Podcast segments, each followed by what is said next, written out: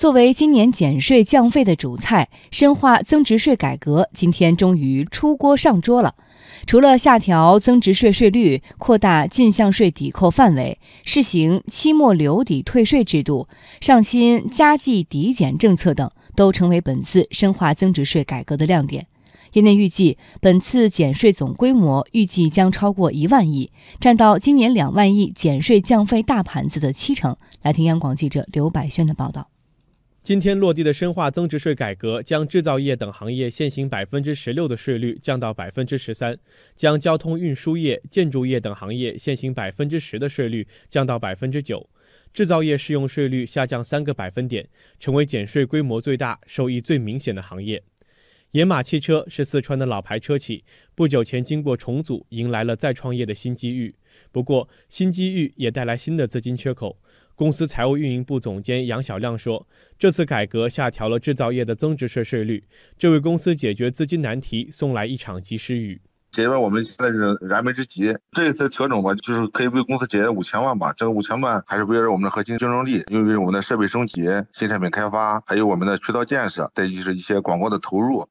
减税为企业创业加足马力，还为企业创新增添动力。长虹集团副总经理、总会计师胡佳告诉记者，受益于制造业增值税税率下调，公司节约下来的税款总额十分可观。这部分资金将主要用于新技术和新产品的研发。今年未来九个月，我们整个全集团减税金额应该加起来要接近九千万元。比如说今年的年初的预算，这个平台上的研发投入呢，大概就有两个亿的资金。这九千万如果算起来，差不多就贡献了一半的资金来源了。所以它的占比啊，包括这个直接贡献来讲，还是比较明显的。业内观点指出，事实上，本次深化增值税改革主要从两方面入手，为企业切实减负。一方面是直接减少缴税，措施包括下调税率、扩大进项税抵扣范围、推出加计抵减政策等；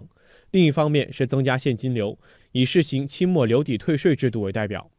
在中国税务学会副会长张连起看来，国内交通客票扣除是本次改革的最大亮点，因为这是一项针对所有行业的普惠性减税措施。因为这个呢比较普遍，比方说有很多的出差机会，公务的出差，尽管呢这些客票上面写的是自然人，但是呢纳税单位也可以抵扣，这就实际上把这减税降费的面儿啊扩大一些。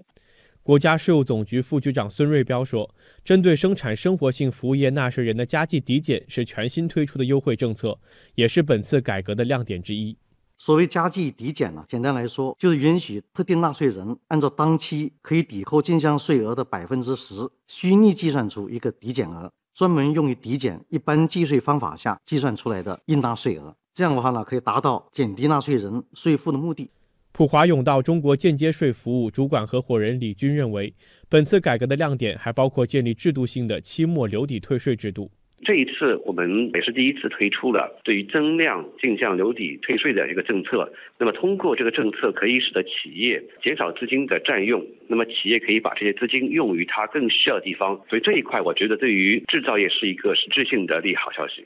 根据财政部早前公布的数据，本次深化增值税改革多措并举，减税总规模预计将超过一万亿。张连起预计，这样的减税规模在今年两万亿减税降费的大盘子中要占到七成。李军指出，由于增值税的链条传导机制，本次增值税减税新政既让制造业受益，也为终端消费者带来利好。一方面是降低了制造业的整体的生产的成本、税负的成本，那么使得他们可以把有限的资金呢用于购买新的设备、技术升级、创新等等。那么另外呢，对于终端的零售价格也会出现一些下调，那么这个也会刺激消费，整体对经济发展是起到极大的助力作用。